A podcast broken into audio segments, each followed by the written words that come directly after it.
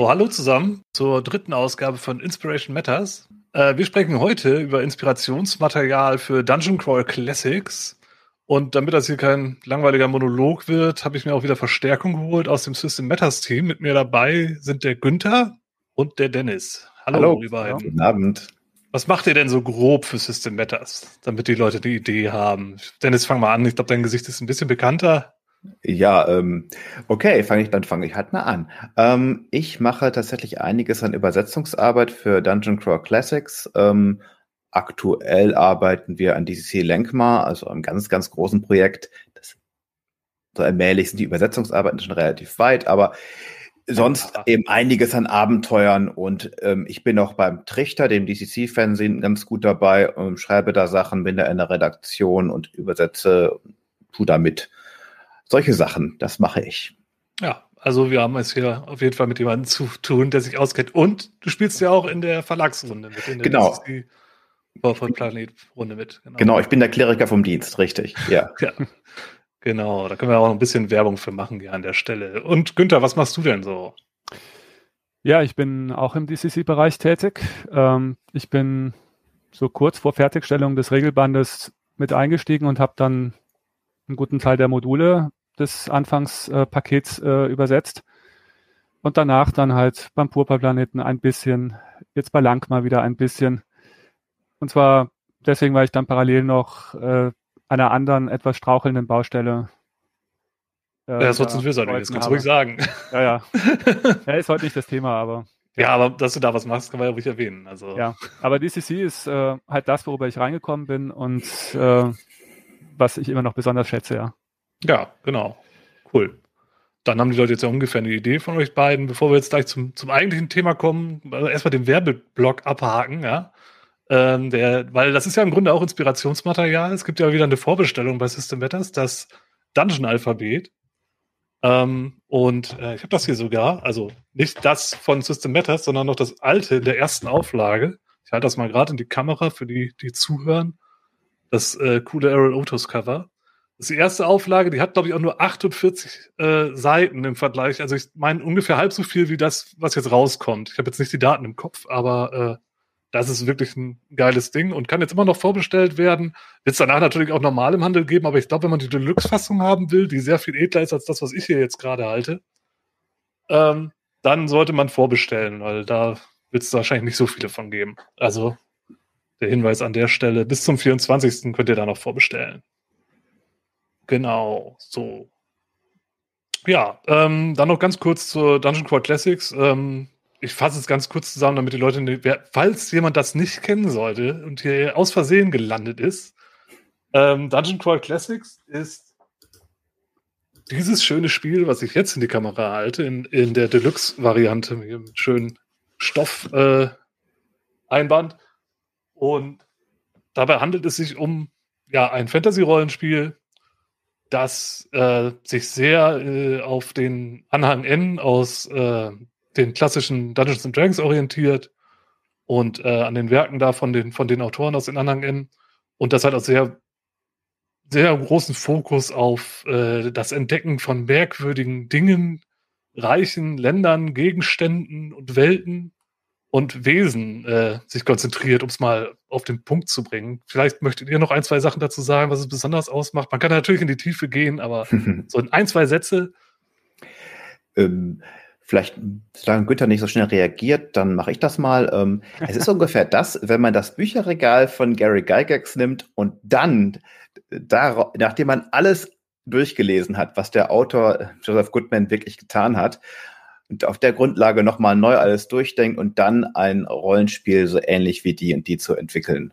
Das ist die genau. Grundidee mit allen verrückten Ideen, die diese Literatur auch so hatte und das auch wirklich diese Literatur abzubilden und nicht so sehr die und die nachzubauen, sondern mehr wirklich in äh, der Stimmung dieser Bücher aus den 60ern, 70ern oder noch früher zu sein. Ja, und dadurch bricht ja. es halt auch sehr oft mit den Klischees, die man halt inzwischen für D&D und diese üblichen Fantasy-Settings hat, weil es halt sich auch wirklich auf die Wurzeln beru beruft und die Wurzeln, da gab es halt noch keinen Kanon und keine Standard-Fantasy, da haben die Leute auch richtig merkwürdiges Zeug gemacht. Günther, möchtest du noch ein, zwei Sachen dazu sagen? Ja, also das Wichtigste ist schon gesagt worden, aber ich glaube, das macht das Erfrischende von DCC aus, weil es halt eine Neuinterpretation des Klassischen ist. Ähm, Gerade jetzt im OSR-Bereich wird ja in letzter Zeit auch häufiger gefragt, was ist denn der Unterschied zwischen den verschiedenen Systemen? Und bei DCC kann man sagen, es ist halt ein erfrischend neuer Anlauf, dieser alten Klassiker zu interpretieren für mhm. Spieler. Ja, ja, ja trifft es auch ganz gut. Und es hat auch wirklich bequeme, angenehme Regeln, die diesen ganzen ähm, Anspruch auch gut erfüllen, sag ich mal. Allein durch die vielen Zufallstabellen und die merkwürdigen Magieregeln und die Sachen, die da so passieren. Ja, das macht das sehr, sehr eigene Optik. Ja, und eine sehr eigene Optik. Die Optik ist unverwechselbar. Ja, also auch ganz klar an die, an die Wurzeln von D&D und den, den klassischen Artwork orientiert. Ja. Genau. Ja, wie auch das Dungeon-Alphabet. Das sich aber auch lohnt, wenn man kein DCC spielt. Das sei an der Stelle auch mal erwähnt. Es ist mhm. kein DCC-Produkt. Äh, genau, so. Äh, bevor wir anfangen, mit unseren Inspirationsmaterialien hier vorzubestellen, noch mal ganz kurz. Wir haben uns eine Spielregel gesetzt. Wir haben es ja gerade schon, habe ich es ja schon gesagt, äh, das beruht alles ziemlich auf den Anhang N. Da liegt es ja eigentlich nahe, jetzt irgendwie ein Stapel Bücher Anhang N, irgendwie aus von Gary Gygax sein, sein Grab zu klauen oder so und die hier in die Kamera zu halten. Aber so einfach machen wir uns das nicht. Wir haben gesagt, keine Sachen aus dem Anhang N. So, das war die einzige Spielregel. Da könnt ihr euch auch so dran bedienen. Da wird es bestimmt auch nochmal irgendwie in irgendeiner Form einen Podcast oder eine Sendung oder so zu geben, aber heute nicht. Wir haben uns die beste Mühe gegeben, diese Regel zu umgehen. Ja, ja. Also das ist äh, ganz kurz noch off-topic äh, oder, oder so hinter den Kulissen hier. Die beiden, die haben mich ein bisschen irre gemacht im Chat in der Vorbereitung. Das kann ich schon mal, so viel kann ich, glaube ich, äh, ausplaudern. Ja, aber dann können wir auch, glaube ich, anfangen. Der Dennis hat sich schon bereit erklärt, hier direkt den Einstieg zu machen. Ja, schieß doch mal los. Was hast genau, du? Genau, nachdem ich so in die Dienste gezwungen wurde. Sehr freiwillig. ähm, ja, ich habe mir gedacht, ähm, ich gehe schon auch in die Vergangenheit und ähm, wir beginnen ähm, so auch so 1972, 73. Und da ich jetzt nichts nehmen wollte, was auch hinten schon drin steht in DCC oder in D&D, ähm, denn der Anak steht natürlich auch in DCC drin. Deshalb also, die Liste habt ihr schon, ne? Wenn ihr es kauft. Und falls ihr es nicht gekauft habt, kauft es. Ähm, Habe ich mir eine gedacht. Sehr gute Liste. natürlich eine sehr gute Liste. Habe ich mir gedacht, ich schaue mir mal den äh, Krägenzyklus an, beziehungsweise auch bekannt als die Dre Prescott-Serie. Mhm. Die Leute, die in den 80ern schon dabei waren oder so mit dem ganzen Fantasy-Ding, werden das Ding irgendwie aus Bücherregalen können oder aus Stadtbibliotheken. Ähm, Alan Bird Akers präsentiert die Abenteuer von äh, Dre Prescott und sowas. Ja, es gibt nämlich entspannte ähm, 52 Bände dieser Serie. Okay. Ähm, das war ein fleißiger Autor, der hieß aber auch nicht Alan Bird Akers, der hieß Kenneth Bulmer. Der hat irgendwie so 16 Pseudonyme gehabt, mit denen er geschrieben hat. Und allein von diesen Sachen hat er 52 geschrieben. Immer unter demselben Namen dann oder ja, mit nee, anderen Autoren, um die Leute irgendwie. Also, genau, ursprünglich war sein Pseudonym Alan Bird Akers. Und Alan Bird Akers ist der Typ, den der richtige, lebendige Dre Prescott getroffen hat, um seine Abenteuer zu erzählen. Später hat er Drake Prescott die Sachen selber geschrieben, weil Alan Bird Eckers keine Zeit mehr hatte. Aber in ah. Wirklichkeit waren sie alles Kenneth Bulmer. Es ist kompliziert. Vielleicht erzähle ich einfach mal ein bisschen was über diese Abenteuer. Ja. So. Es geht um einen Erdling namens Dre Prescott. Spitzenname, wie ich finde. D-R-A-Y, ein Vornamen geschrieben. Und ähm, der ein ähm, englischer Seemann war, ein Seeoffizier in der Navy von Lord Nelson der hat ein interessantes Ding gehabt, denn er ist mitten auf See wegteleportiert worden, Schiff inklusive, auf eine Gegenerde, nämlich den Planeten Kriegen im Sternbild Antares. Zwei Sonnen und so, super ausgestattet.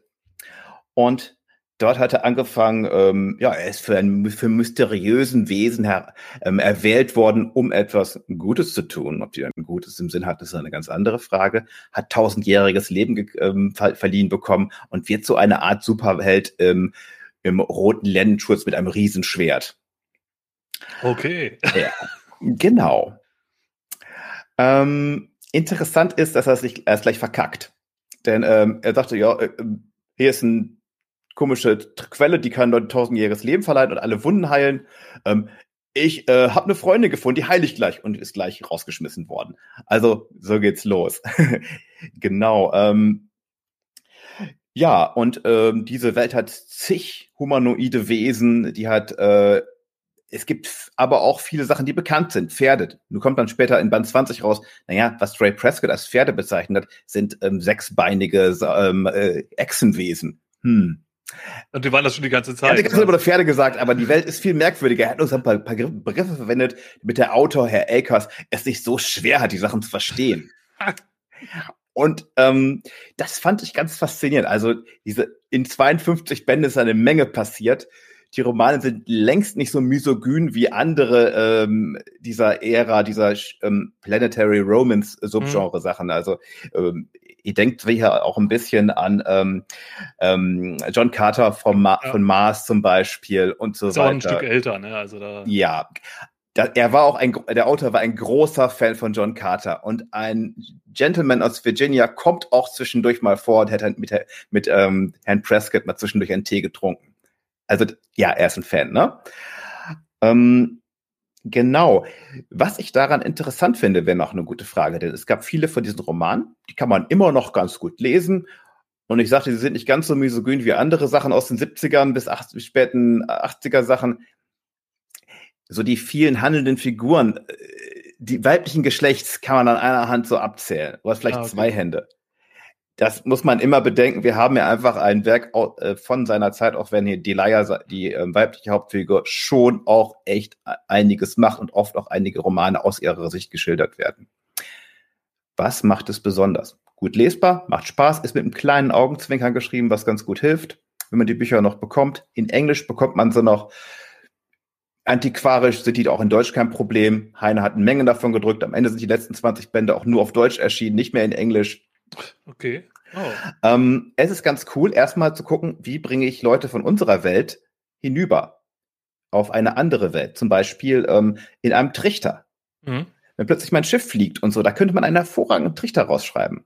Ist ja auch im Grunde Purpurplanet ja auch im Grunde so ein, so ein Einstieg, ne? dass man da rein stolpert. Genau. Der Purpurplanet ist ganz stark beeinflusst von diesem Subgenre. Mhm. Also mit fremden Wesen durch Wüsten gehen. Es gibt auch die, die bösen Shanks, das sind Fischwesen, die natürlich auch die, äh, die Herrschaft über den Planeten erlangen wollen. Da, da ist alles drin. Es gibt bestimmt ja. 30, 40 intelligente Wesen oder so. Äh, Völker, die da rumlaufen. Ja, ja, cool. Ähm, gibt es irgendwie, wenn du sagst, es sind 52 Bände, gibt es irgendwie so einen, wo du, oder, oder äh, zwei, drei, keine Ahnung, wo du sagst, okay, das ist ein guter Einstieg oder den kann man gut auch für sich Der erste natürlich. Ja, Transit nach Scorpio. Das passiert natürlich alles im Sternbild des, äh, des Skorpions. Das ist alles, äh, da ist alles drin, was man so gerne haben möchte. Ähm, viel, viel Action, nicht viel Ruhe, Charaktere, die meistens ganz charmant sind, viel, viel die wiederkehren. Ähm, das kann man sich gut angucken, äh, gut anlesen, würde ich sagen. Ja, und ja. Ähm, ich finde ganz schön, dass man einfach viele Sachen, also äh, viele von diesen Völkern sind einfach zum Beispiel Wikinger mit äh, Fischhaut und vielleicht ein oder zwei Armen mehr. Er war ein großer Fan von mehr Armen dranhängen oder so oder mehr Beine dranhängen. Ähm, was ich daran schön finde, ist, dass man könnte das vieles einfach improvisieren und wie einfach es ist, auf etwas Wohlbekannten, etwas völlig Fremdartiges zu machen, was irgendwie auch so einen Sense of Wonder hat. Das haben mhm. diese Romane massiv. So viele Sachen, die erfunden werden. Ja. Das funktioniert. Das kann man, ist ganz einfach. Man muss es nur tun. Ja. ja klingt auf jeden Fall gut. Kannte ich gar nicht. Aber äh, ja, dann äh, macht es bei 52 macht es wahrscheinlich wirklich Sinn, am Anfang anzufangen und nicht irgendwie so. Genau. und so, so die Grenze. Ich würde sagen, wenn du dann bei dreistelligen äh, äh, Anzahl von so, dann bist du ja schon wieder so fast wieder bei diesen Heftromanen oder Ja, so, die sind ne? so etwa so 50 Seiten, so daumdick sind die, ne? Das sind ja. so Taschenbuchbücher, die kann man wirklich super in der Zugfahrt weglesen. Ja, okay, das ähm, ist nicht so wild. Genau. Auch. Und auch schön ist, wenn man Leute wieder mal einen Zeitsprung haben möchte, denn wenn, wenn ähm, Prescott wieder missgebaut hat, wird er natürlich schnell wieder zurückgeschmissen auf die Erde, 30 Jahre später oder so ist aber nie in unserer Jetztzeit angekommen. Also der, so weit ist der Autor nicht gekommen, bis er 2005 verstorben ist. Kann man auch wieder machen. Wenn man dann nämlich wieder zurückkommt, haben sich ja wieder Sachen geändert mhm. in der Welt.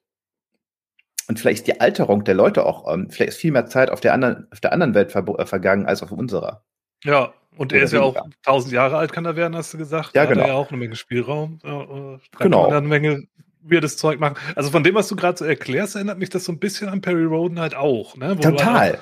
Nur ja. halt, da ist der Scope halt viel größer, ja, und das ist Science Fiction, aber da ist es ja auch so, dass er am Anfang halt irgendwie der Auserwählte ist, der dann auch faktisch unsterblich wird und dieser ganze Kosmos sich dann über die vielen Bände nachher über tausende von Jahre alt zieht. Ja. Ganz genau, ja. Es, da, da ist viel dran. Ich habe das damals auch zur selben Zeit gelesen wie Perry und die, Peri die Parallelen waren mir sehr, sehr hm. klar. Was? Hä? Ja, naja, gut. Okay. Das stimmt. Cool. Ja, es ist wahrscheinlich auch irgendwie so ein, so ein Trend damals gewesen. Aber ja, ja. spannend, cool. Ja, okay. Inspiration Matters auch für Autoren, ne? Ja, ja, klar. Wer ja. schreiben will, am Ende klauen wir ja ihn alle. Also.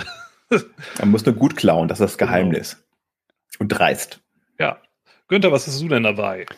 Ja, das war eine super Überleitung jetzt, ähm, weil der nächste Autor ist äh, meines Wissens nicht im Anhang N gelandet, allerdings äh, wahrscheinlich inhaltlich nur haarscharf dran vorbei, ist eine Definitionssache.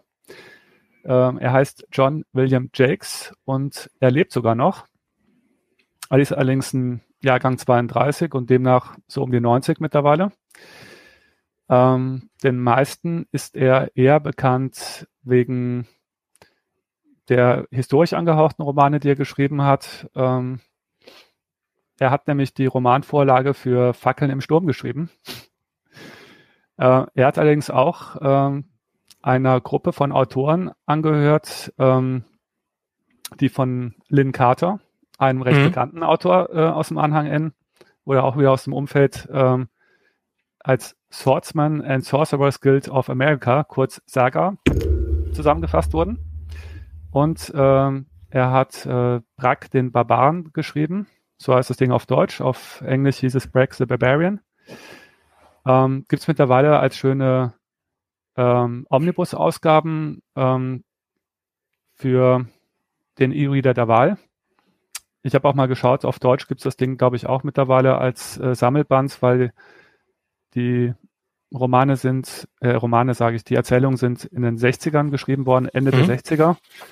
Einer ist doch in Anfang der 80er nachgekommen und auf Deutsch sind die Sachen in den 70ern erschienen. Worum geht es? Ähm, da gibt es auch eine gewisse Parallele jetzt zu dem, was äh, wir eben gehört haben, weil ich habe eben Lendenschurz und Großes Schwert gehört.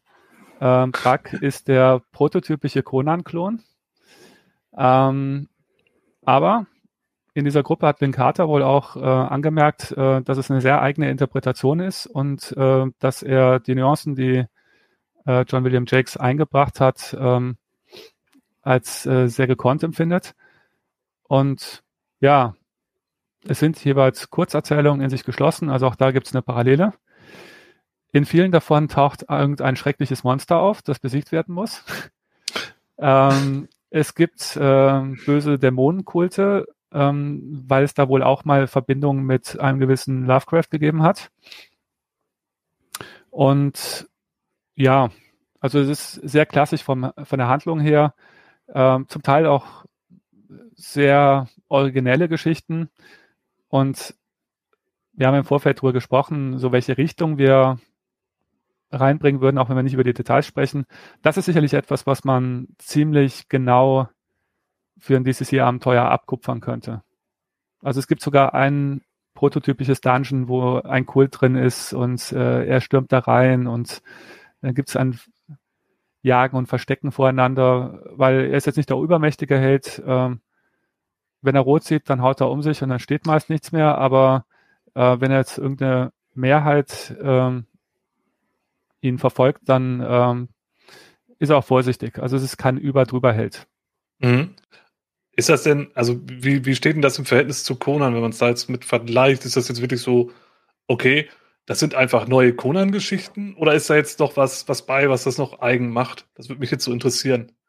Also, äh, Abgesehen davon, dass er blond ist.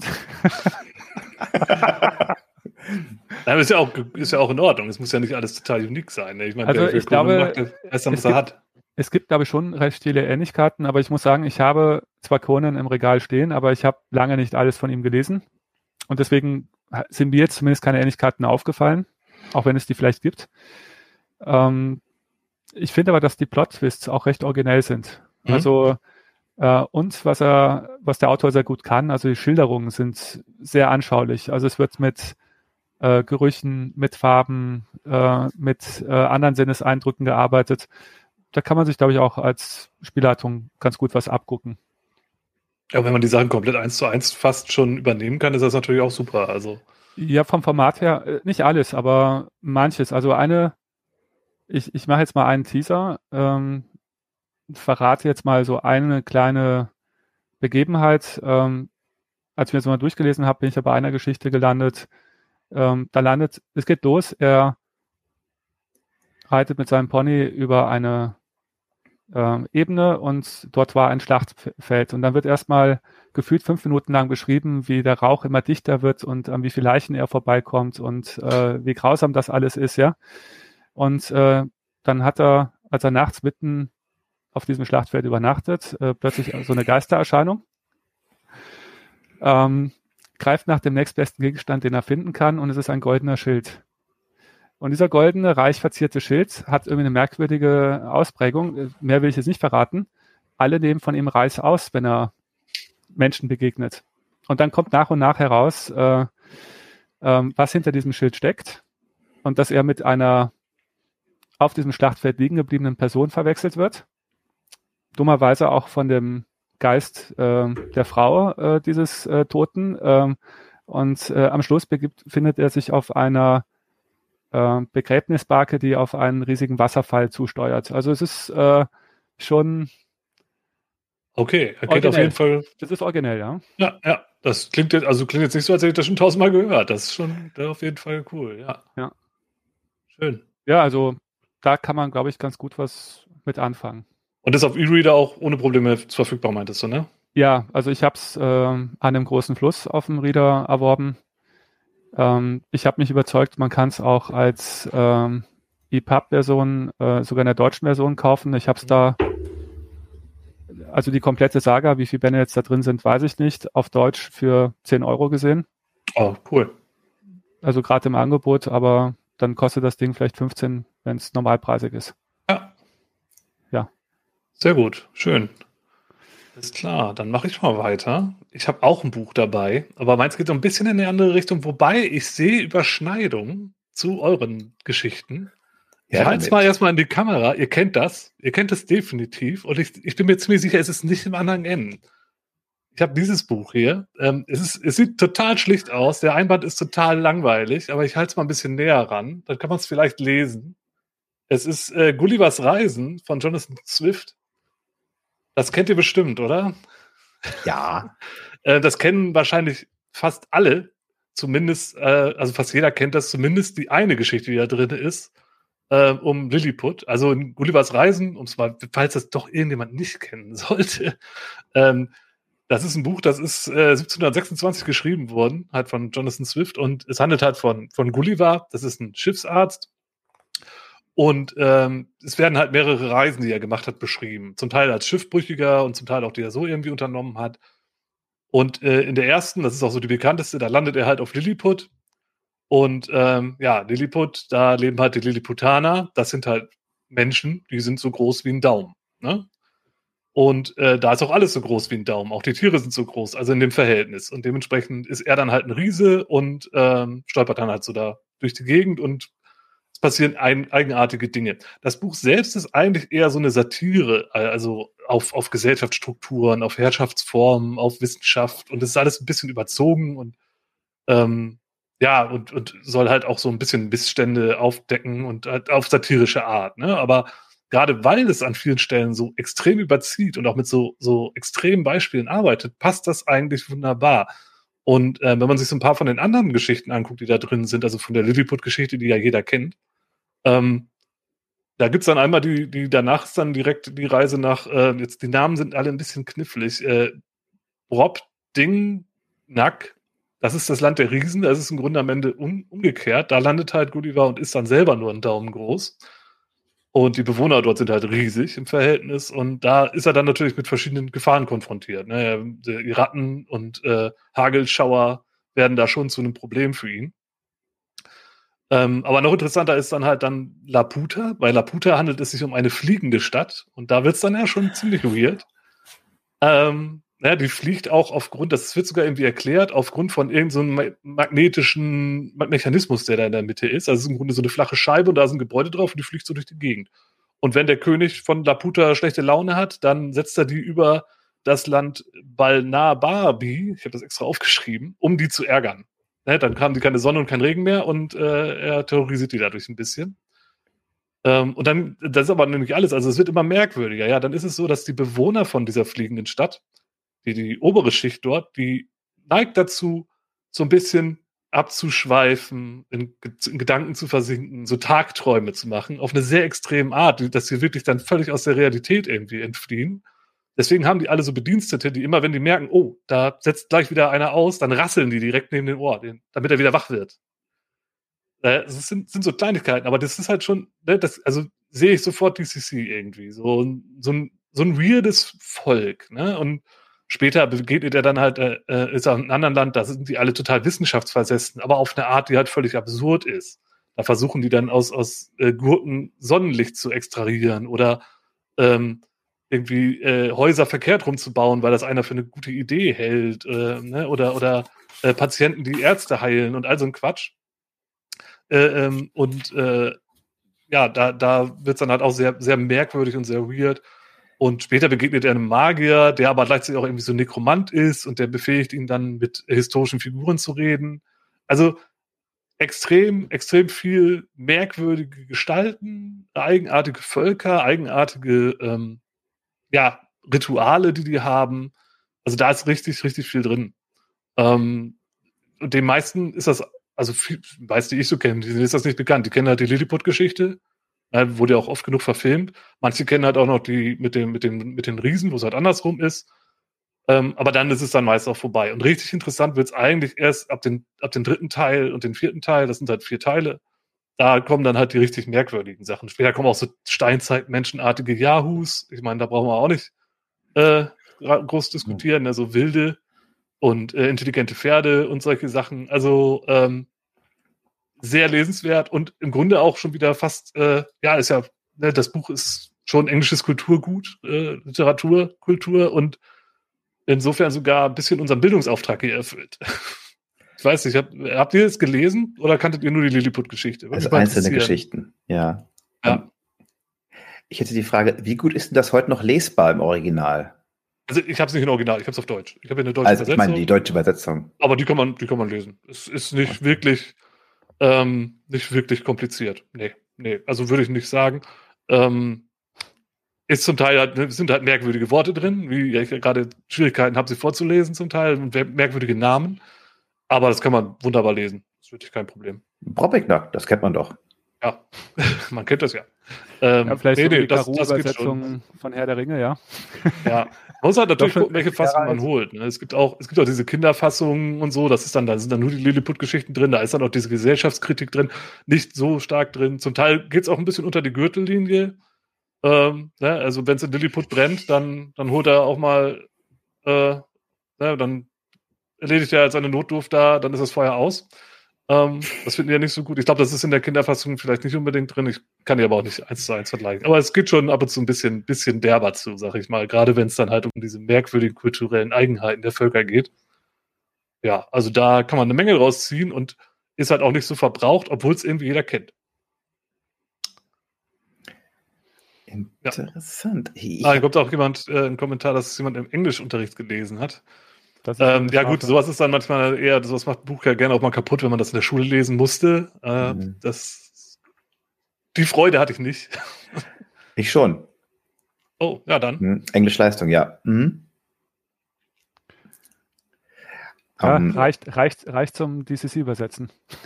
Es reicht zum DCC-Übersetzen, genau, so sieht's aus. Äh, es gibt wenig Autoren, die das überstanden haben. Also Shakespeare mag ich immer noch, ähm, aber ja, ich sehe schon, was, ähm, was der gute Herr da meint. Ja, ja. Mhm. genau. Okay, cool. Ähm, dann würde ich mal sagen, machen wir mit Dennis weiter. Ja, ähm, ich lese vielleicht einfach mal den Klappentext von der äh, alten deutschen Fassung vor, äh, weil er sich so gut anpasst und wegen merkwürdiges Zeug. Eine Reise ins dunkelste Balumnien. Selbst einem Mann der Muße wie dem Meisterkäser Jonathan Bing werden die beschaulichen Tage daheim in Twobbly tief auf Dauer zu langweilig. Und so begrüßt er Professor Wurzels Aufforderung, nach dem verschwundenen Junker Mörkel zu suchen und ganz nebenher die geheimnisvolle Festung des Zwergenmagiers Selznack zu erforschen. Und so fahren die Freunde mit dem getrauen Hund Ahab flussabwärts an dem Kurs auf Balumnien, womit ein schauriges Schicksal seinen Lauf nimmt, denn schon die Erwähnung dieses Landes ruft allseits Gänsehaut und Zähneklappern hervor. Natürlich handelt es sich hier um den zweiten Teil des nicht wirklich berühmten Zyklus über Balumnien von Jonathan P. Blaylock, und hier habe ich den Band Die Festung des Selznack, mit einem klassischen Cover aus dem Heine Verlag, mit einer Festung und davor Orchideen und Wasser. Nichts davon hat irgendetwas mit dieser Geschichte zu tun. Sehr gut. Genau. Ähm, wie ihr schon merkt, ist das nicht unbedingt Barbaren-Fantasy und es ist auch nicht unbedingt Grimdark ich würde sogar sagen, es ist sogar da, es gibt es ein Buch aus einer Trilogie, die inzwischen vier Bände hat. Beginn von 1982 und ähm, ja, ähm, aber Blaylock hat offensichtlich Spaß daran gehabt. Er lebt auch noch und immer alle so 20 Jahre schreibt er scheinbar noch mal ein Band, der er dann hinterher schiebt. Ähm, ja, was macht das so aus? Ich fand vor allem ganz süß darin, dass es erstmal, ihr merkt schon, das ist nicht so richtig ernst gemeint. Es ist halt eher von Der Wind in den Weiden inspiriert und solchen Geschichten und von ähm, Tom Sawyer und Huckleberry Finn, was übrigens auch viel Fantasy- und Abenteuerpotenzial enthält. Gerade Wir sind wieder bei den Klassikern, schön, ja. Genau. Da, da ist eine Menge drin. Das, das Absolut. Und es geht um Flussreisen und ähm, dass äh, Jonathan Bing eigentlich Meisterkäser ist und keiner zieht auch nur eine Waffe in diesen allen vier Bänden, nicht einmal. Es gibt in den allermeisten Bänden nicht mal eine, Konf eine Konfrontation mit dem Bösen, der dann einfach mal beschließt, ja, äh, na gut, dann äh, mache ich das halt nicht mit der Welteroberung, wenn ihr alle dagegen seid. Einfach aufhört. Okay. Ist ähm, das denn dann spannend? Ja, ähm, naja, also es ist schon spannend, weil man überhaupt nicht weiß, was passiert. Der Professor Wurzel, der auch im Original so heißt, ähm, ist nämlich der ist dabei, die Hauptfiguren einfach zu überreden, irgendwie auf Abenteuer zu gehen. So, ach, du bist schon sechs Monate zu Hause, ich merke schon, Jonathan, du langweilst dich mit dem ganzen Käse. Dein Auszubildender macht das schon ganz gut. Wichtig ist, dass wir eine wissenschaftliche Forschungsreise machen. Die ist gut für dich. Du bist ein Abenteurer. Und ihm erst unterwegs im verrät, übrigens, wir wollen diese, diese Festung von diesem Kobold-Magier nochmal besuchen, die ihr letztes Mal besiegt habt. Ähm, und dann, was? Das ist doch völlig wahnsinnig. Das ist viel zu gefährlich.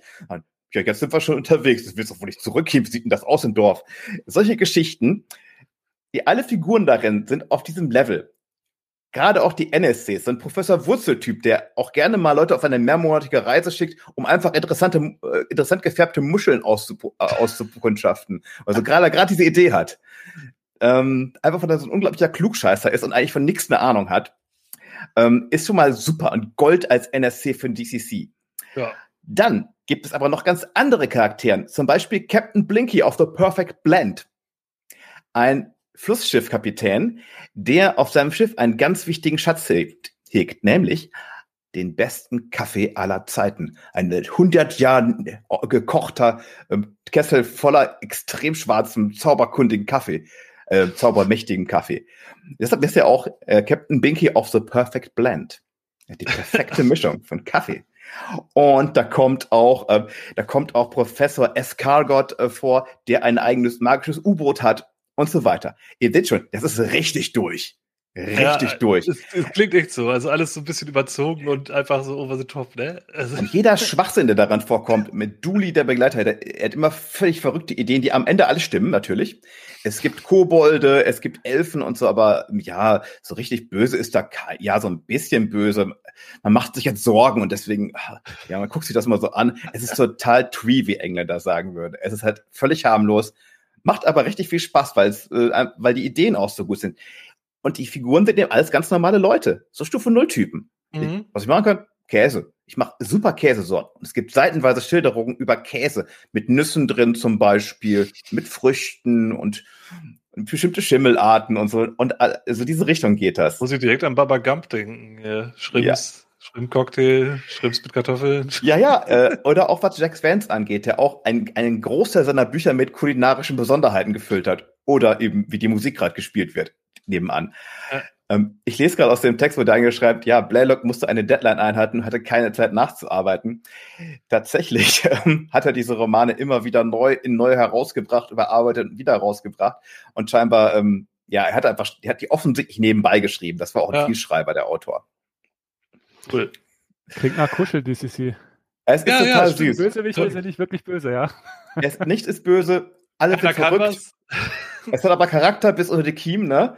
Und ähm, die Bücher kriegt man auch alle noch ganz gut, auch die deutschen Fassungen. Ich habe mal nachgeguckt, so auf Mediumobs für zwei Euro. Äh, ah, super. Okay, ist immer cool. gut da. Allein die Namen sind schon der Hammer. Natürlich explodiert der Kaffeequad, ne? Das ist ja wohl klar, ne? Das ganze Schiff wird explodiert dabei. Natürlich. Was denkt ihr denn? Ähm, solche Sachen einfach. Ähm, alle werden mirakulös gerettet, was nicht ECC ist, aber ähm, es ist verrückt. Es, es geht alles schief am Ende, am Ende lachen aber alle drüber und diese Haltung finde ich sehr sympathisch. Ja, das klingt wirklich gut. Also da hast du mich schon gecatcht. Also es ist, äh, spricht mich von deiner Beschreibung schon sehr an. Ja, das werde ich mir angucken. Das klingt gut. Also nach der Werbung wird das Ding wie ja. warmes Semmeln weggehen. Also Gehen die Preise jetzt richtig hoch hier. Schnell ja, bestellen. das wieder neu auflegen. Ne? Das ist immer total bedauerlich. Also auf Englisch kriegt man sie natürlich auch noch. Der Autor lebt ja, wie gesagt, noch. Der. Hoffentlich macht er noch ein bisschen was damit. Ja, ja. Okay. Also es ist wirklich so, dass man, auch, auch wenn hier gerade solche Sachen, die dann irgendwie antiquarisch noch gut verfügbar sind und dann für, für so ein, so ein ja, Geschenkpreis, das, das finde ich halt richtig klasse. Ich habe auch diese, ich weiß nicht, ob ihr das gesehen habt, bei, bei Beyond the Wall äh, in der Folge, da haben wir auch über diese Mythologiebände geredet äh, und die habe ich mir dann auch alle geholt, habe dafür am Ende für drei dicke Bücher 12 Euro bezahlt. So. Mhm. ist okay, kann man machen, ne? Ähm, ja, das klingt ja gut, cool. Und dann kann man sich ja im Grunde die Ideen ja auch, so wie du es beschreibst, stell mir vor, ich nehme mir das eins zu eins irgendwie einen Charakter oder eine Begegnung, Situation und mache das halt einfach in gefährlich, äh, ne, äh, setzt dann noch so ein bisschen, bisschen Gefahr rein und zack, bumm, habe ich irgendwie eine coole Begegnung im Dungeon für DCC oder irgendwas anderes. Genau. Und eben die, die NSCs sind einfach ja. pures Gold. Ähm, einzelne Figur die Leute mitgeben lassen, vielleicht in der Zufallstabelle, was sie alles für Sachen erzählen können und so. Und oder halt als Spieler, wenn man, wenn man ja. irgendwie ein bisschen was sucht für, für, einen merkwürdigen Charakter, der äh, Käse macht. ja, da kriegt ja. man Hunger. Das ist das Problem beim Lesen. Wirklich. Das ist echt ein Ach, Problem. Kriege ich auch beim Fernsehen gucken. Also Hunger kriegt man nicht immer. ja, cool. Vielen Dank. Ähm, gut. Günther, was hast du als zweites dabei? Ja, eigentlich hatte ich auch wieder als nächstes ein Buch. Und dann habe ich mir überlegt, es gibt auch andere Arten von Inspiration. Sehr gut, vorbildlich. Da gibt es ein äh, Sternchen ins Heft. Wie bitte? Da gibt es direkt ein Sternchen ins Heft. Ja, super.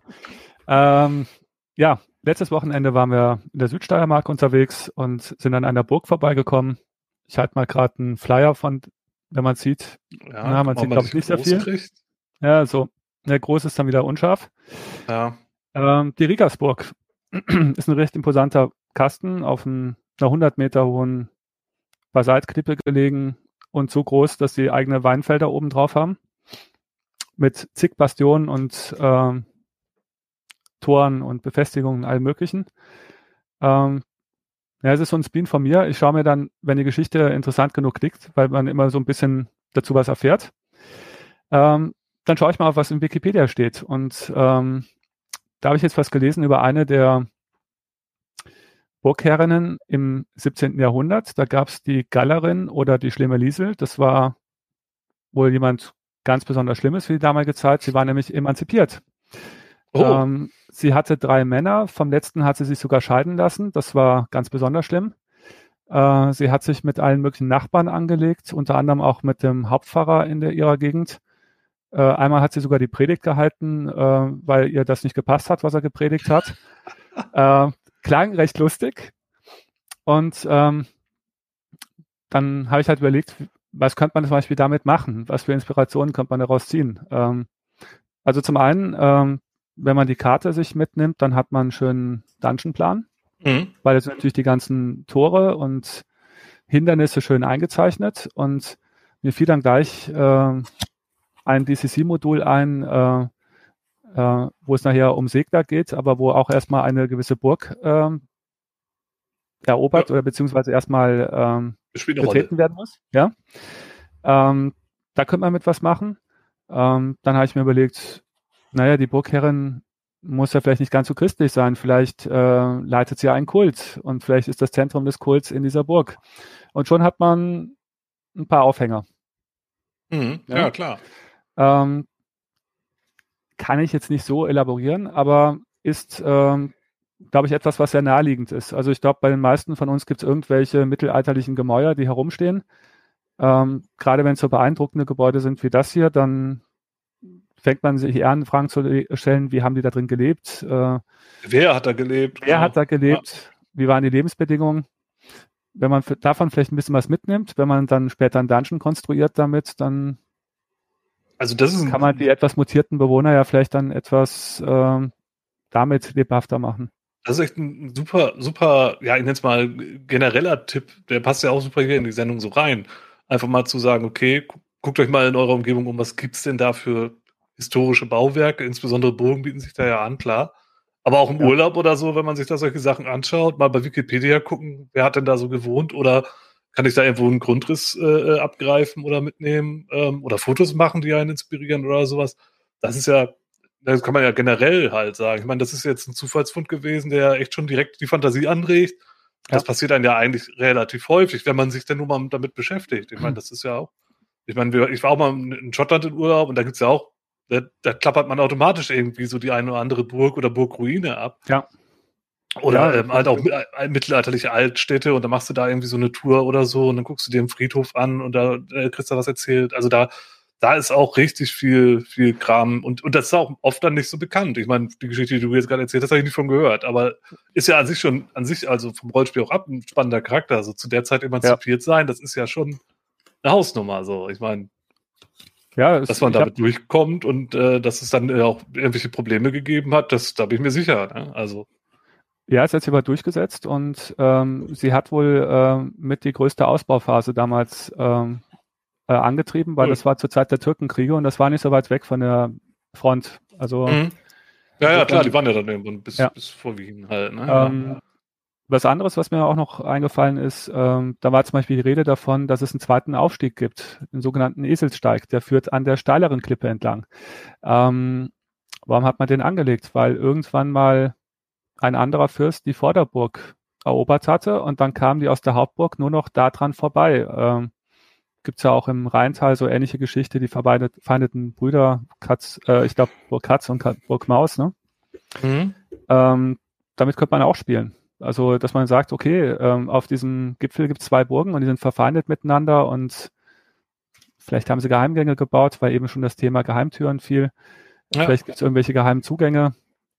Also da lässt mhm. sich beliebig was draus spinnen. Also meine Empfehlung wäre einfach, also als so ein Hack für eigene Modulentwicklung oder für eigene Abenteuer, einfach irgendetwas auf sich einprasseln lassen, überlegen, wie kann ich das in irgendwas transformieren.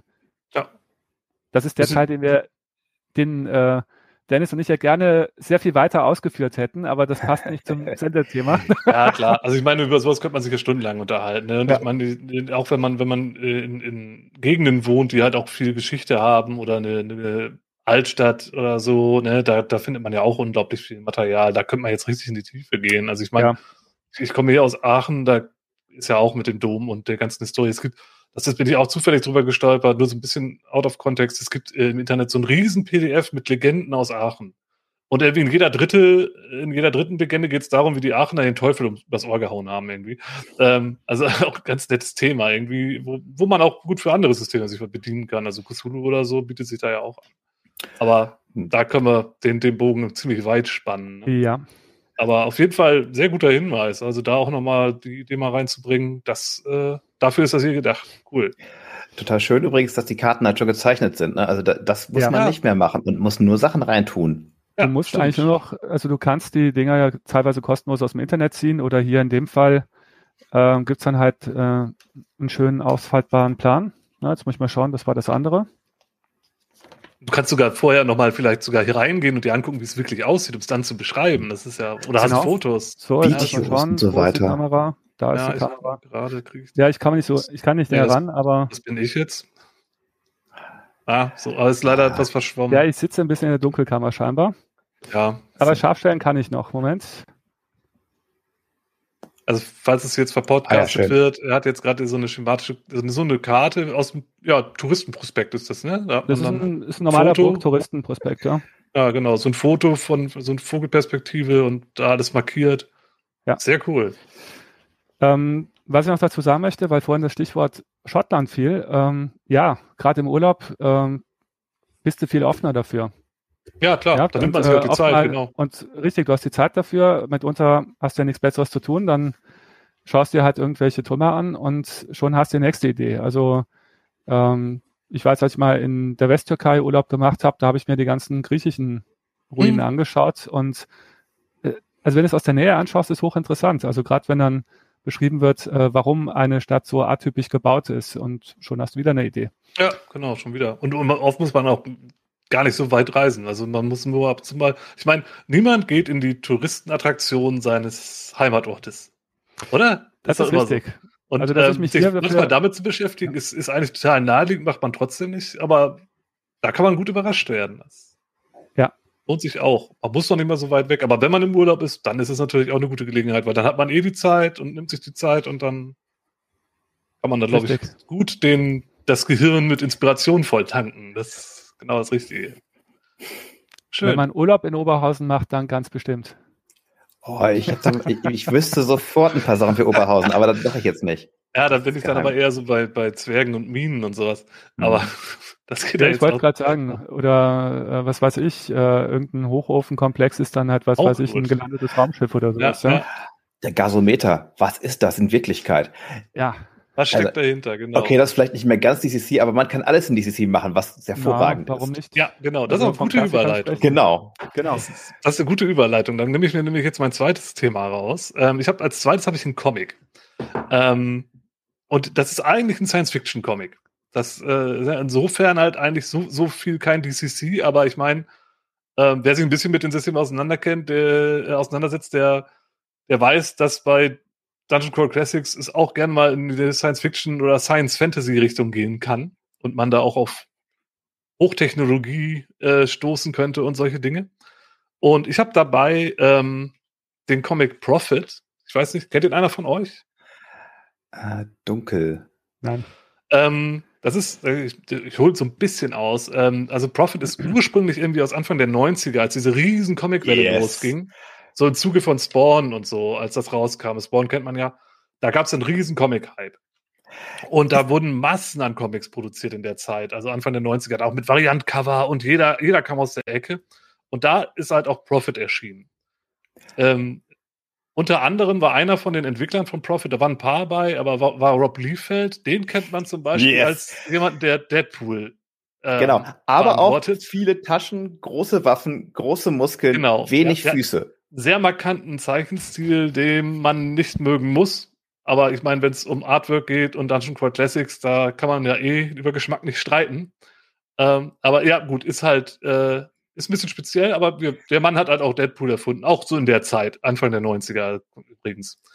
Äh, an die ganzen Teenies hier. äh, der Opa erzählt vom Krieg.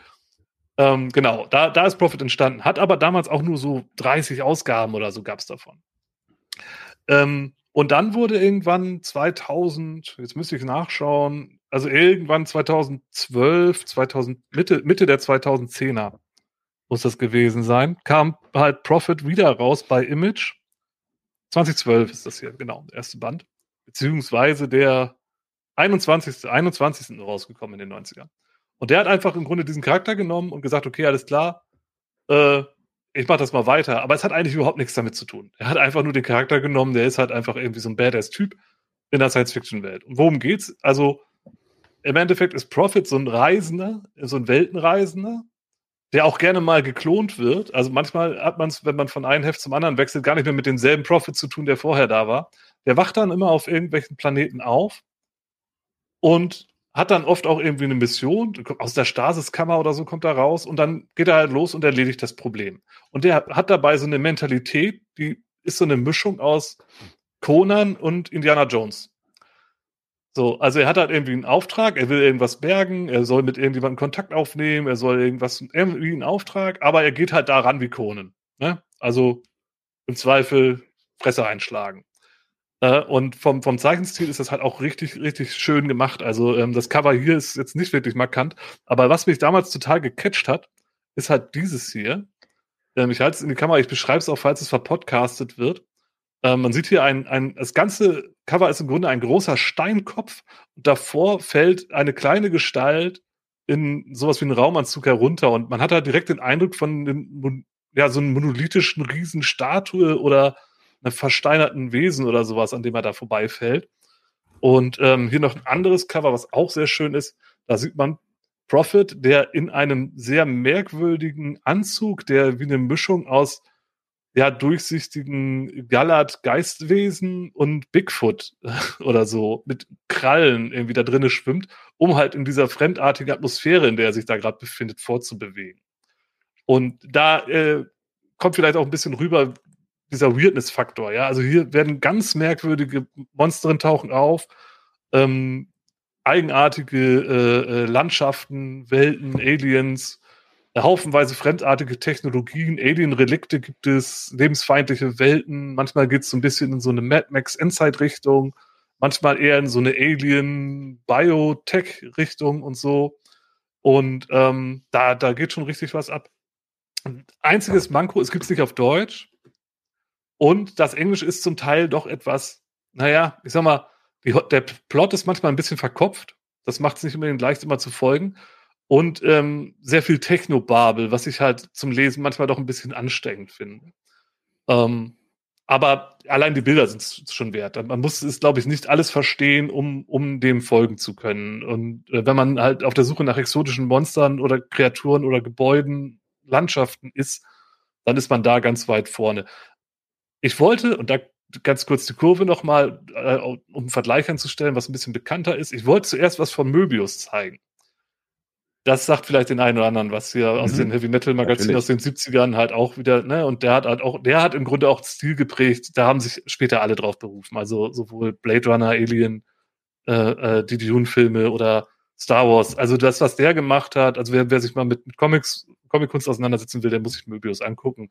Und wer DCC vom Stil mag, äh, der, der ist da auch nicht falsch. Also, oder bei Profit halt, wenn man etwas mhm. moderneres haben möchte. Die kriegt man auch, so von wegen Verfügbarkeit. Ich habe jetzt diese Hefte, das ist halt ne, sind sehr klein, dünne Comic-Hefte. Die gibt's auch als Sammelbände. Ich glaube, es sind fünf oder sechs Stück. Äh, findet man auf Wikipedia auch die Liste von den, von den Sammelbänden. Die sind dann halt auch so irgendwas unter 20 Euro pro Band. Also ich kann, kann sein für 12, kann sein für 16, da jetzt mich nicht drauf festnageln. Aber ähm, so ungefähr. Ne? das wäre das. Also kann ich sehr empfehlen, gerade auch wenn man ein bisschen was eher Science-Fiction-mäßiges sucht. Ja, allein schon die Cover sind, äh, allein dieses mit dem Gesicht, du hast recht, allein das könnte, da könnte ich mir schon gleich das irgendwie catch, vorstellen. Das, da hat's mich gecatcht, das habe ich gesehen damals, ah. ne? und dann, okay, was ist, was ist das? Das muss ich mir anschauen, das, halt, das sind andere Cover, also dann wird's auch manchmal, es ist auch immer unterschiedliche Zeichner in den Comics, aber es gibt auch einen, einen übergreifenden Plot, also es ist auch ein ähm, Autor, äh, der, der da irgendwie ein Konzept hinter hat, also ähm, wirklich, wirklich toll. Ich muss auch sagen, cool. also ich kenne mich mit Comics leider überhaupt nicht aus, aber wenn ich mal in Comic-Shops vorbeikomme, da sind manchmal Sachen, die sind so gut gezeichnet, äh, ja. da juckt mich dann doch immer wieder in den Fingern. Ähm, Denke mir ja. gleich, das wäre eine super Illu für ein Abenteuer. Ja. Also das da wird auch, auch gerade aus, aus, den, aus dem französischen Bereich richtig viel. Also mhm. wenn man da, da ist es ein Rabbit Hole. Also Stichwort Splitter Verlag, da gibt es ganz, ganz viele tolle Sachen, die man auch aus, aus genau äh, Name, reizen ja. kann. Ich glaube, die bringen sogar die Möbius-Sachen zum Teil neu raus in, in, so edlen Auflagen und so. Also sowas hat Rabbit Hole, aber auch unglaublich ergiebig für äh, hm. DCC oder überhaupt Inspiration an sich, auch für ja. alles Mögliche. Ja, ich sah gerade ähm, im Chat, ähm, dass ähm, wird darauf hingewiesen, dass ja stimmt, Jodorowsky hatte damals in seinem Anlauf für äh, den ähm, ah, Dune-Film ja, damals da. auch Möbius engagiert. Die haben selber ja auch viele Comics zusammen gemacht. Ja, stimmt. Und die haben damals ein Buch gemacht, so eine Art Bibel dazu, aus 400, 500 Seiten, so ein Buch aus mit fotografierten Seiten. Ich wünschte, das würde mal jemand als Faximile rausbringen, weil das ist der Knaller, weil Jodo, es gibt auch eine äh, Doku zu Jodorowskis Dune, die auch schon Inspiration mhm. genug ist. Ja, ja, ja, ja, stimmt, stimmt. Das war wahrscheinlich auch das, was ich im Hinterkopf gerade hatte, als ich meinte, von mhm. wegen. Also da, gerade was Möbius gemeint hat, das hat halt unglaublich viel geprägt. Also das war wirklich, glaube ich, äh, wollte gar nicht so viel drüber quatschen, aber wenn wir jetzt eh schon hier so in Ja, jetzt sind, haben wir, jetzt haben wir einen Klassiker, der nicht ein Roman ist, ja. Das ja, ist genau, genau. Und dann ist auch, finde ich auch gut, wenn wir nicht nur hier die ganze Zeit irgendwelche Bücher hinhalten, dann kann man auch mal einen Tourismusprospekt in die Kamera halten oder einen Comic. Das, äh, genau. Dafür ist das ja auch gedacht. Ja, cool. Ähm, jetzt muss ich gerade mal gucken. Ich habe gerade die Reihenfolge hier durcheinander gebracht. Aber der Dennis ist, meine ich, als nächstes dran. Und ich glaube, ja, zwei Sachen machen wir noch. Machen ein bisschen, Okay. bisschen schnell. Ja. Wir sind gerade so im Schwung, ne? Ja. Ich habe auch kein Buch. Ich halte mal was in die Kamera und ich habe nämlich die Story Engine dabei. Ups, hab einmal kurz gegen das Mikro Das geknallt. kenne ich auch gar nicht. Das hast du eben schon in die Kamera gehalten. Genau. Ich, was, was ist denn das? Eine sehr Teil. große Box. Ja, gut. das Und sieht man. zwar ist das ein äh, Deck aus verschiedenen Karten, ähm, mit denen man Geschichten entwickeln kann. Charaktere, Schauplätze, so Twists für Stories, wenn man gerade keine Idee hat, um eine Figur zu entwickeln oder eine Handlung oder so, für Abenteuer, für Rollenspiele. Da gibt es Sachen für ganz verschiedene Genres, zum Beispiel Fantasy, gibt es also Booster Packs, Mythologie, Science Fiction. Ja, ich habe ich hab da Also da nicht sind die. Karten dann nochmal in so kleinen Themenboxen sortiert. Oder Ja, also Teamboxen, vor? genau. Ja. Und eine ganz große, wo ganz viele drin sind. Und ich beschreibe mal kurz, was man damit macht. Also man kann da ganz viel mitmachen, indem man sie zusammenlegt. Ich habe hier so, mal so eine Karte. Wenn ich zum Beispiel meine Geschichte entwickeln möchte, dann nehme ich zum Beispiel mal so eine Karte, da steht drauf äh, eine Agent-Karte. Wenn ich mir die Rückseite angucke, sind da so vier verschiedene Begriffe drauf. Die spiegeln jetzt vielleicht ein bisschen, ich lege mal vor, a merchant, an investor, a grifter oder a miser. Jetzt nehme ich mal ein Merchant, ein Händler, ein Merchant. Das ist der Beginn dieser, dieses ganzen Dings, dieser Geschichte. Ähm, das ist jetzt erstmal nicht genrebezogen. Das ist jetzt erstmal die allgemeine Version. Als nächstes kommt die Engine-Karte. Und da steht drin zwei Sachen. Ähm, wants to enact a secret plan revolving around. Also will einen geheimen Plan äh, um etwas herum entwickeln. Und das zweite, will die, die Verschwörung demaskieren. Da steht hier drauf. Also zwei Wahlen. Ich mach mal, will die Verschwörung äh, enthüllen oder demaskieren. Nämlich die nächste Karte. Das ist eine Ankerkarte, die An- Anchor Card. Und da steht dann wieder vier Sachen zur Auswahl. Ein Museum, ein Hals, eine Halskette, eine Ausstellung, ein Auktionsgegenstand. Das nehme ich mal an, will die- das Geheimnis des Museums auf, aufdecken. Und als nächstes wird ein Konflikt aufgebaut. Denn eine Geschichte braucht ja einen Konflikt. Und hier sind zwei Konflikte.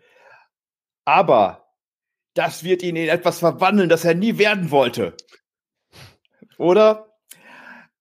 Aber es wird sie, es wird sie, also die handelnde Figuren, an einem Ort bringen, auf an den sie noch niemals gehen wollten. Und schon hast du die Schleife zurück zu deiner ersten Empfehlung. Absolut. Und dann haben wir noch mal sowas wie äh, die Aspect-Karte. Da ist dann noch mal sowas, steht dann gilded, revo revolutionär, traumatisch oder miss und miss missverstanden. Er ist ein missverstandener Händler, will die, das Geheimnis eines Museums demaskieren. Aber es wird ihn an einen Ort bringen, an den er niemals gehen wollte. Und dabei wird er missverstanden und bla bla bli. Das ist eine der vielen, vielen Möglichkeiten. Das ist nur aus der Grundbox. Mhm. Also, um mal Ideen zu entwickeln, um Abenteuer zu entwickeln, äh, aufzubauen, Figuren, Gegenstände, das geht alles damit. Ist das natürlich pures Gold. Kann man sich äh, beschicken lassen, ist aus Kanada. Ich Oh. versende zu uns. Ich schlage vor, ihr tut euch zusammen und bestellt es zu mehreren, denn Versandkosten. Ich weiß nicht, ob der Sphärenmeister oder ähnliche Experten das Ding besorgen können. Ich empfehle es. Es ist preislich gar nicht so schlimm, wie gesagt, ohne die Versandkosten. Ne? Ja, die hauen dann richtig rein. Das ist halt ja, genau. Problem, Aber das ja. ist zum Beispiel auch ein richtig cooles Ding, was man immer verwenden Ja. kann, wenn man gerade mal so festhängt. Ne? Ja, Mhm. ja, cool. Das klingt so ein bisschen, wie du es halt gerade beschrieben hast, wie so diese Story Cubes, nur auf Crack. Also nochmal, ne? Ja, nur Mhm. nochmal noch mal eine Schippe oben drauf. Oh, die Story Cubes sind auch wirklich gut, wenn man Ja, Ideen. So kleine Würfel mit Bildern auf jeder Seite, wo man Genau. Geschichten zusammenlegen kann. So Themen, immer gibt es da auch verschiedene, also es gibt dann auch Fantasy-Würfel oder, oder Science-Fiction-Würfel und so, die sind auch ganz cool, ja, ja, stimmt. Die könnte man auch mal gut hier mal zeigen, aber ja, jetzt habe ich es vorweggenommen. Geht immer. Aber noch. das so, so klingt halt für mich und nur halt dann nochmal eine, eine gute Schippe oben drauf. Ja. Sehr cool, schön. Was, was, was meinst du, was kostet so, wenn man, angenommen, der Versand wäre nicht dabei? Ich denke, so die Grundbox kostete, glaube ich, ähm, ja, so, so 50, 60 Dollar. Ja. Mhm. Das Ja. war nicht, das war hielt sich eigentlich recht im Rahmen, Aber weil wenn jetzt das wirklich viel drin ist. Karten ist, dann ist das ja auch gerechtfertigt. Ja, ist so, das ist auch schon eine stabile Box, da kann man auch mal jemand hauen, also wenn man das möchte. Ich lehne Gewalt ab, aber das ist schon stabil gemacht. Die Karten sind doch sehr, schön-. Ja, ein guter Genau. Plot Schönes muss das Ding, cool. Okay, dann noch ein Quickie von Günther. Ja, also erstmal, ich kann mich nur anschließen, ist gut. Es gibt aber auch andere schöne Tools in der Art. Könnte man auch wieder eine eigene Sendung machen, auch von deutschen Verlagen, weil das ist leider nur englischsprachig. Mhm. Ähm, ja, Ich habe mir gedacht, da ähm, heute die Teilnahmebedingung war Bart, Brille und graue Haare. Nämlich etwas, das äh, auch ein bisschen älter ist. Ich weiß gar nicht, wie du darauf kommen kannst. Die Podcast-Hörer werden keine Die Ahnung Podcast-Hörer werden Ja. keine Ahnung haben, wovon er Heute, spricht. heute, heute, reden, heute reden die Opas mal zu, den Jungen. Ich komme mir schon fast wie Moritz Mühlem vor.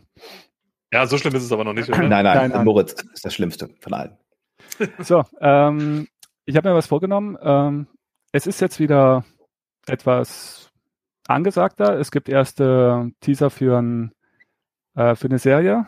Ich kann nur, nachdem ich den Vorspann gesehen habe, sagen, also schaut euch bloß nicht ähm, die Serie an, sondern ähm, versucht ruhig mal die Bücher, wenn es um so eine Geschichte geht, Coming of Age und es entwickelt, entwickelt sich mal weiter, bis am Schluss dann halt, ne, bis sehr schnell eigentlich klar ist, es geht um die Zukunft der Welt, dieser Spielwelt und ähm, die Gruppe von Jugendlichen, die aus einem kleinen Dorf aufbricht, äh, ist irgendwie schicksalhaft mit der Zukunft die, äh, und mit der Rettung dieser Welt verbunden.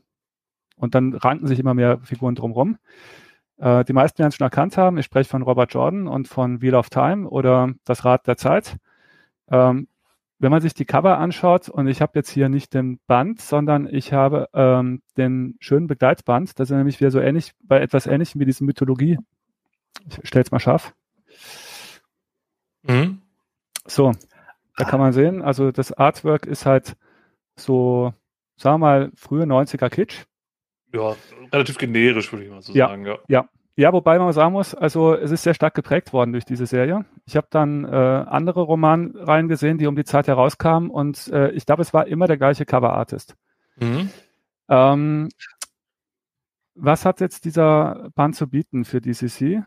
Ähm, ich habe jetzt hier ja ein Begleitband rausgegeben und man hat gesehen, er ist deutsch. Der ist erschienen damals bei Heine für 60 Mark, also ungefähr 30 Euro. Ist Vollfarbe, ist sehr schön illustriert, ist ähnlich wie diese Mythologiebände, von denen wir gesprochen haben.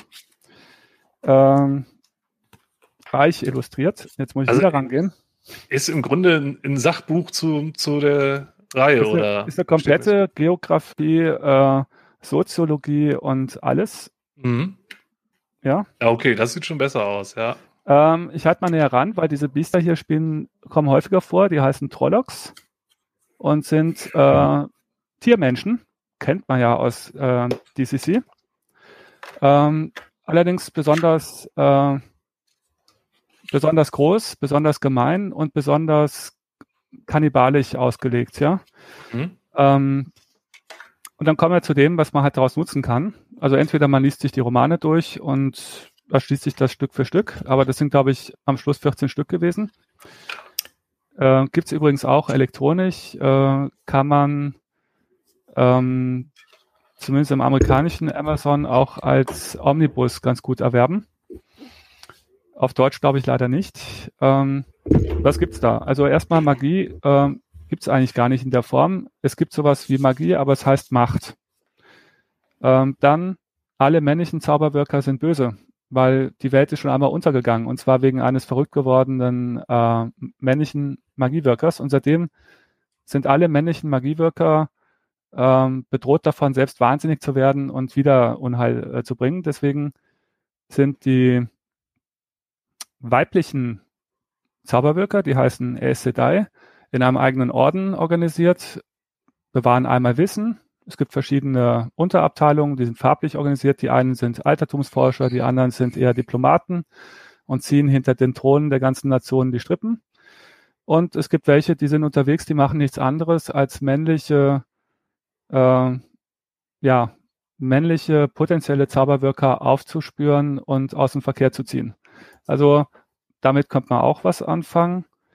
Ähm, dann gibt es verschiedene Arten zu reisen, also nicht nur Portale, sondern frühere Zivilisationen haben dann zu, zum Teilweise auch Zugänge zu einer Traumwelt erschaffen. In dieser Traumwelt äh, kann man sich ganz anders bewegen. Es wirkt wie ein etwas verzogenes Abbild der Realität. Es gibt kaum Lebewesen da drin. Es wirkt alles wie so auf Stillstand. Aber man bewegt, bewegt sich dann vielleicht viel schneller da drin. Ähm, es gibt eine andere Art zu reisen, ähm, durch so Pflanzentore, durch eine ich sag mal, so magische Brückenwelt mitten im Nichts in der Finsternis, die leider auch mittlerweile durch diese ähm, Korruption innerhalb der Magie ähm, unvorhersagbar geworden ist und äh, wo es lebensgefährlich ist, sich durchzubewegen, weil es dann so einen unheimlichen Wind gibt. Niemand weiß, wann er kommt, aber wenn er kommt, äh, raubt er den Verstand und niemand, der von diesem Wind erwischt wurde, ist jemals wieder herausgekommen. Natürlich. Also es gibt jede Menge netter Ansatzpunkte. Also Mhm. Und das ähm, ist auch dann in, dem, in, diesem, in diesem Begleitband, nächstes Mal, ist es auch so alles ein bisschen umrissen dann, oder? Alle ähm, Charaktergruppen, und ich habe jetzt nur einen Teil äh, aufgegriffen, weil es gibt dann noch eine Inversion von einer, ich sag mal, einer außenstehenden Machtgruppe, nämlich Nachfahren eines der früheren Herrscher, ähm, die sich mittlerweile, wenn man Battletech kennt, dann weiß man vielleicht die Clans, so ähnlich ist es da auch. ähm, ja, also sie kommen wieder ähm, mit einer ganz verquerten Kultur und äh, mit äh, drachenähnlichen Echsenwesen und mhm. die haben wieder eine andere Variante gefunden. Die sagen, Magie ist prinzipiell böse und alle Magiekundigen äh, werden dort an die Leine gelegt sozusagen. Äh, sprich, die äh, kriegen so eine magische Fessel umgelegt. Ah, okay. Und äh, haben dann so eine Art Dompteur hinten äh, dran, äh, der ähm, sie beherrscht. Und äh, also de facto sind wie abgerichtete Hunde und wirken ihre Magie darüber. Ah, das also, total gut, ne? Also ja. es lässt sich extrem viel ausschlachten. Es ist vom Stil her kein bisschen DCC. Es ist kein bisschen palpig. Es ja. ist äh, eher, ich sag jetzt mal eher so ein bisschen Kitsch-Fantasy. Ja, so High Fantasy. Fantasy. Ne? Ja, Romantic High Fantasy, Fantasy, ein bisschen, ja. also An, An, Anklänge, ne? Ja, aber ähm, mit ein bisschen Drehen, äh, wir haben vorhin im Vorgespräch mal gesagt, lass uns doch ein bisschen mal darüber quatschen, welche Schrauben man auf 200 Prozent aufdrehen müsste und schon hätte man einen wunderbaren DCC-Stoff. Äh, was ich total gut finde, ist zum Beispiel die Idee, also ich habe gerade einen Tweet von, ähm, von Dungeon Crawl Classics Abenteuermeister ähm, ähm, Harley Stroh gelesen, dass er nämlich Magier in DCC sind eigentlich zu, zu rechtens müssen immer auf der Flucht sein. Entweder wollen Leute sie vernichten, weil sie jederzeit irgendwie Löcher ins Gefüge der Zeit oder die, die Lieblingsburg des Herrschers ballern können oder explodieren.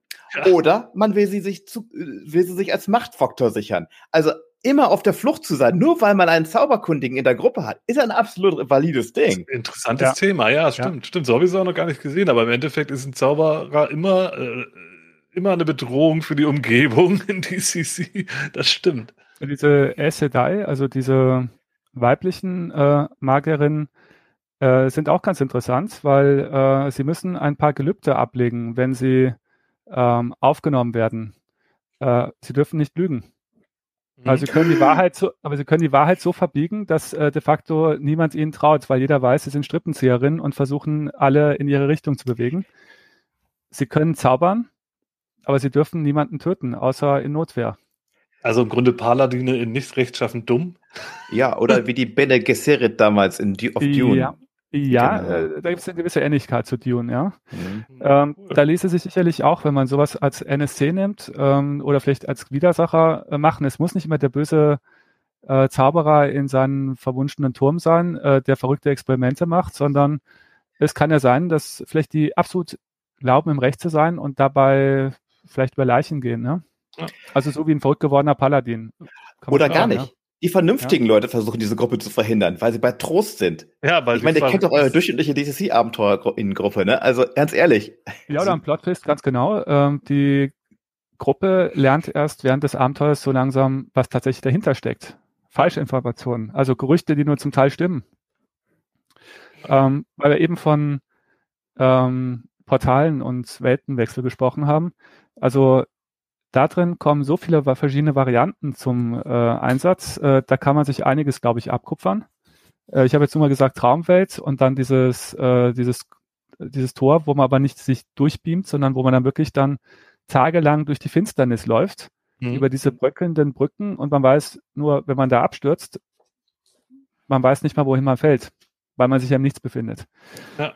Also ähm, die SDI zum Beispiel, fällt mir gerade auch ein, haben immer sogenannte Warder, also äh, ich weiß nicht, wie es im Deutschen übersetzt wurde, aber so eine Art äh, Leibwächter. Die sind äh, Meister Schwertkämpfer, sind über einen Eid auch wieder ihnen gegenüber äh, verpflichtet, äh, sie ein Leben lang zu begleiten. und äh, haben Tarnumhänge. Sonst gibt's das nicht. Es ist relativ äh, artefaktarm. Alles, was an Artefakten ist, ist gleich extrem hoch. Auch wieder so eine Parallele zu DCC. Mhm. Und macht lauter wertes Zeug. Also wirklich wert. Ähm, die Aufnahmetests bei den SDI werden mit solchen magischen, äh, ich sag mal, Artefakten durchgeführt. Äh, sie steigen durch so ein Tor und werden mit ihren schlimmsten Ängsten konfrontiert. Und das ist dann so, wie wenn sie in VR-Raum gesteckt werden. Sie befinden sich plötzlich wieder zu Hause und ihre Familie wird gerade umgebracht und sie haben einen Auftrag, du musst nach einem Ausgang Ausschau halten. Und sie müssen nach dem Ausgang schauen, während ihre Familie gerade in Lebensgefahr ist. Ja, also äh, ist ganz nett gemacht und lest euch lieber den, das Buch durch oder die Bücher durch. Äh, ich weiß, es ist ein sehr eigener Stil. Ähm, zu Beginn liest man es vielleicht eher, weil man dieses Coming of Age ganz gut findet. Ähm, ich muss sagen, ich habe es das erste Mal als Teenager gelesen und jetzt eigentlich erst vor ein paar Monaten wieder angefangen, mir nochmal neu zu erlesen. Da liest man manche Sachen noch ein bisschen anders. Man fällt auf, dass dieses Dorf, in dem alles losgeht, sehr matriarchalisch organisiert ist. Die Männer glauben, sie sind äh, an der Macht, aber es gibt einen Frauenrat und äh, wer gegen den aufmüpft, äh, der kriegt dann schon äh, Tacheles. Ähm, das versteht man dann besser, wenn man dann halt nach und nach diese Geschichte erlernt, dass die Männer irgendwie die äh, Welt einmal vor die Wand gefahren haben und halt äh, jederzeit äh, das Damoklesschwert über dieser Welt hängt, äh, wenn man, äh, wenn ein dieser prophezeite Typ äh, nicht aufgehalten wird, wird die Welt wieder vernichtet. Wobei man dann nach und nach immer so ein bisschen den Eindruck hat, was heißt das eigentlich? die Welt ist vielleicht eine ganz andere danach, aber sie wird vielleicht von etwas Böserem gerettet, weil die ganze Zeit äh, die dunkle Seite auch ihre Hand im Spiel hat. Okay. Ja, ist jetzt eine halbe Nacherzählung gewesen, aber ich glaube, es gibt genügend Anregungen, mit denen man was machen kann. Ich glaube, das ist aber auch ein guter, guter genereller Tipp, wenn es zu so, gerade so riesigen Fantasy-Welten, also so, so diese, diese mehrbändig, ich sag mal, zweistellige Bandanzahl von, von Welten, wenn es da so Begleitbände zu gibt, das kann, glaube ich, auch ganz, ganz gut sein oder hilfreich sein. Das gibt's ja zu, zu Game of Thrones gibt's das, glaube ich, auch. Ja. So, äh, ne, so, so, ich sag mal, Sachbücher zum Setting. Wenn ja. sowas gibt, ist das, glaube ich, auch ein ganz guter ähm, Einstieg oder mal um überhaupt einen Überblick zu kriegen und mal so zu sehen, okay, was macht denn diese Welt überhaupt aus und wie kann ich denn das ausschlachten, wenn ich jetzt nicht unbedingt Lust habe, mir so einen riesen Romanzyklus komplett reinzuziehen. Ne? Also Richtig. Ähm, oder um nur mal reinzuschnuppern. Ich würde nicht unbedingt Tolkien empfehlen, das ist dann vielleicht etwas zu abgegriffen, ja, aber richtig, ja. das, das kennt jeder, aber es ist halt zu prototypisch. Ähm, ja. Aber es gibt einiges in der Art. Also wie du schon sagst, also bei allen längeren Romanzyklen gibt es irgendwelche Begleitbände, weil man ja als Leser sich sonst nicht mehr auskennt. Ja, ja, genau. Oder, oder es gibt sogar Wikis oder so im Internet, wo man sich halt ein bisschen auskundschaften kann. Da bin ich wieder bei Perry Roden. Ne? Da gibt es ein riesen Wiki, wo alles drin steht. Stephen Aber, Erickson wird mir zum Beispiel auch einfallen, ist auch recht bekannt, ja. ist auch sehr, sehr eigen, eigene Form von Magie, ein bisschen düsterer halt, ja. Es lässt sich vieles ausschlachten, ja. Ja, aber äh, guter, guter Hinweis. Cool. Okay. So, da wir schon die Zeit überzogen haben, werde ich mein drittes Ding für mich behalten. Das äh, machen wir dann ein andermal. Aber es, wir werden bestimmt noch mal dazu kommen, auf DCC oder über vergleichbare äh, Spiele zu reden. Da hat ja System Matters doch das eine oder andere Fantasy-System im Petto. Ja. Über das wir noch reden werden. Wir ähm, haben noch so vieles, was wir alles verwerten können. Ja, wir haben beide hier noch Sachen liegen, die wir, äh, wo wir gesagt bekommen haben, keine Zeit, ja, keine Zeit, keine Zeit, ganz genau. Ah, ich, ja, ja, der Chat fleht noch, aber ich finde auch, man muss ja, eigentlich muss man ihnen ja immer sagen, ne, dann gehen, wenn man noch was hat, ne? Ja, nee, wir, wir ja. gehen, wir gehen, wenn es am schönsten ist und wir müssen auch ein bisschen auf die Zeit gucken, wir wollen ja nicht total überziehen. Aber ich bedanke mich auf jeden Fall für eure äh, Teilnahme hier. Ähm, das ist ja auch nicht selbstverständlich, dass man sich hier mit hinsetzt vor die Kamera ins sehr, Sehr gerne. Und äh, dass ihr auch hier euch die Mühe gemacht habt und so. Auch danke an die Zuschauer, die hier sich das Ganze mit angeschaut haben oder jetzt im Nachgang anhören. Ähm, ich hoffe, ihr habt auch was gefunden, was euch interessiert. Also ich habe ein bisschen was gefunden, das ist auf jeden Fall. Wir werden auch noch eine kleine Liste irgendwie zusammenstellen mit ein paar Links zu den Dingen, die wir jetzt gerade hatten. Und packen die dann irgendwie bei System Matter aufs Blog oder unter das Video. Irgendwie kriegen wir das schon verwurstet. Haben wir beim letzten Mal auch hinbekommen. Äh, da kann man das dann auch nochmal nachschlagen, wenn man sich nicht das alles nochmal anhören möchte, was wir hier gequatscht haben. Genau. So. Gibt sonst noch irgendwas zu sagen? Nochmal der Hinweis, ne? Bestellt das Dungeon-Alphabet vor Genau. Ganz wichtig. Äh, und spielt viel DCC. Hm, nächste Woche an dieser Stelle Panik auf dem Purpurplan. Genau, da geht's weiter. Ich hatte jetzt nicht den Termin im Kopf, aber guter Hinweis. Da blende ich auch noch mal kurz hier den, den Werbebanner ein, wenn ich ihn denn hier finde. Da. Das, ah. ähm, jetzt steht da immer noch 23. September. Doch, das passt ja sogar. Vollkommen richtig. Ja, also da geht's wieder weiter auf dem Purpurplaneten und in wahrscheinlich einem Monat, also in vier Wochen, machen wir hier auch mit Inspiration Matters weiter. Welches System ist äh, noch unbekannt? Das weiß ich selber noch nicht. Das schauen wir mal. Hängt halt auch immer ein bisschen davon ab, wer vom Team Zeit hat. Da müssen wir uns alle überraschen lassen. Gut. Ja, nächste Woche dann mit einem gewissen Kleriker. Das Gewissen, das, das Gewissen der Gruppe sozusagen. Ja, mh. genau. Wir werden sehen, ob geheilt wird, ob gestorben wird, ob mutiert wird. Seien Sie wieder dabei. Ja, genau. Gut, Cut. dann bis zum nächsten Mal. Bis zum nächsten Mal. Tschüss. Tschüss. Ciao.